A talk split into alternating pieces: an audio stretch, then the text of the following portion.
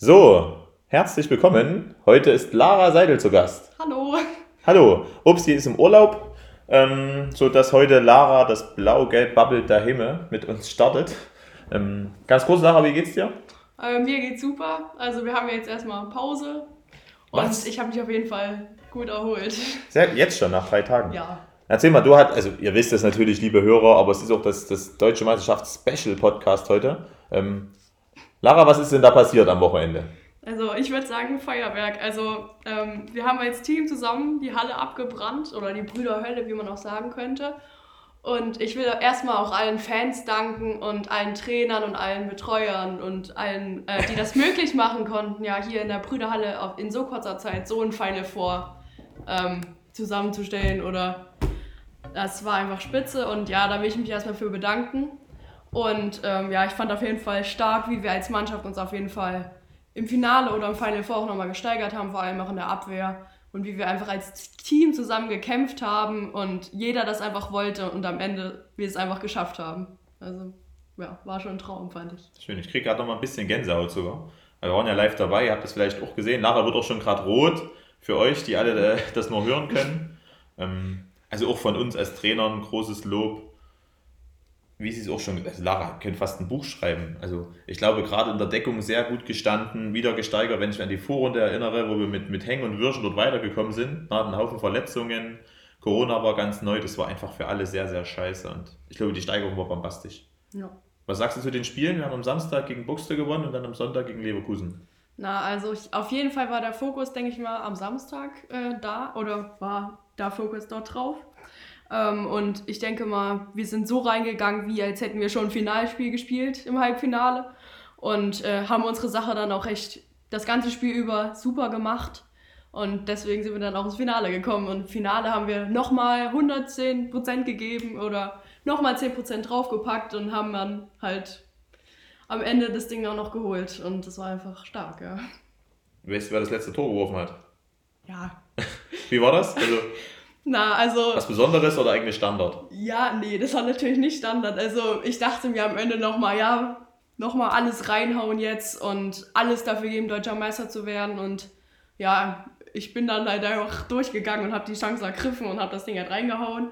Und ähm, ja, dann war die Freude oder der Elan natürlich riesig und ja, ich konnte es eigentlich erst gar nicht glauben, aber dann war es einfach nur ein unbeschreibliches Gefühl, würde ich sagen. Ja. Das ist wirklich cool. Du warst jetzt schon zweimal Dritter, nee, Vierter und Dritter, ne? In der B-Jugend waren wir. Ja, ich war ja 2019 Da war's in Knie. A und B-Jugend, da habe ich mitgespielt. Ja. Ja, ja.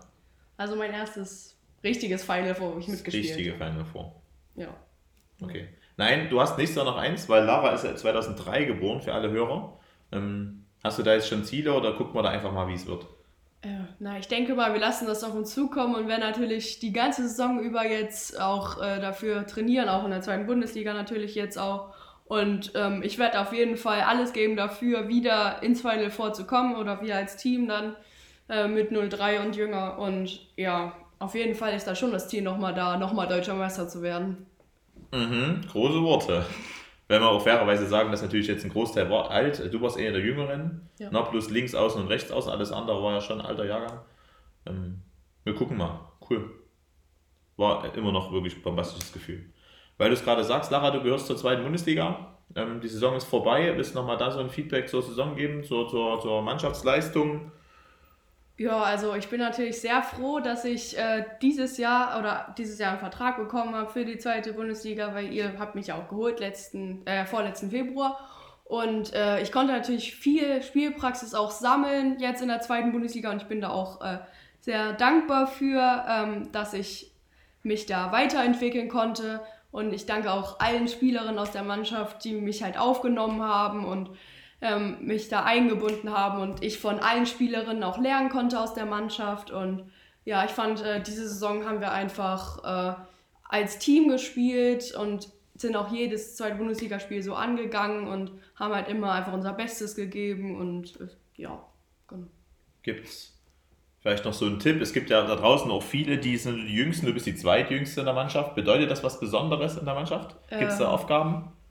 Ja, also äh, klar gibt es da Aufgaben. Also wir haben immer so die ja. Ballhole-Aufgaben, die Aufgaben, die halt nicht jeder gerne macht, aber ähm, klar, ich bin da stolz drauf, halt eine mit der Jüngsten zu sein und ähm, dass ich da schon in der zweiten Bundesliga spielen darf, ist echt äh, wirklich auch eine Ehre.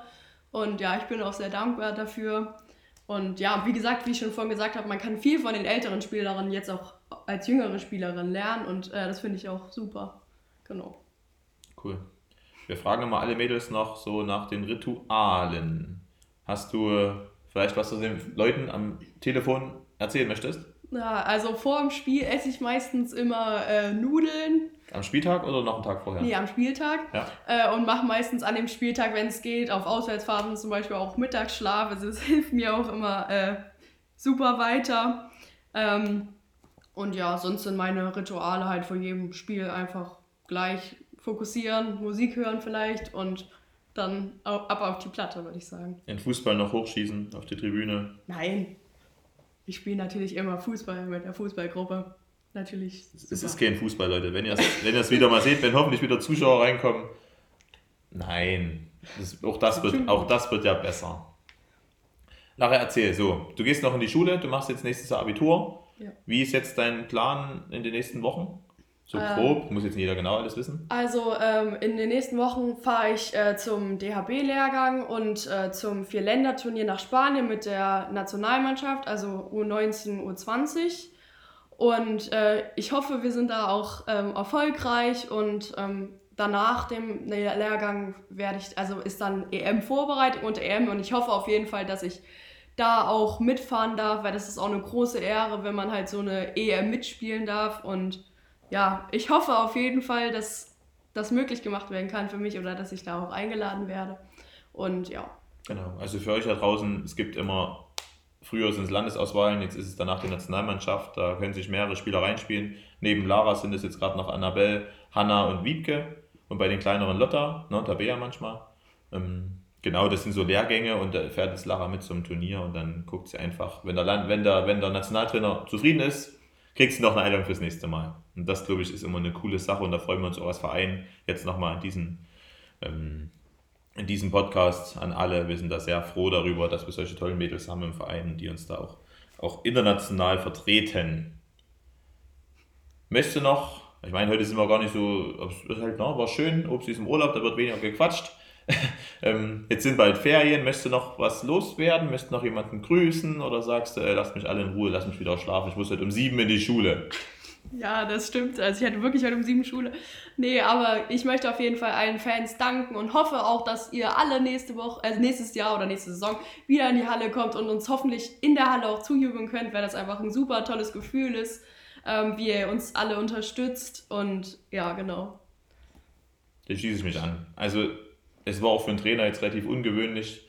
Jetzt waren 200 plus ein paar Helfer in der Halle und wie schwer man da schon die Mädels versteht und die einen verstehen. Ähm, trotzdem freuen wir uns drauf, wenn es wieder 800 sind, das wäre bombastisch, ähm, wenn dieser Corona-Mist dann vorbei ist.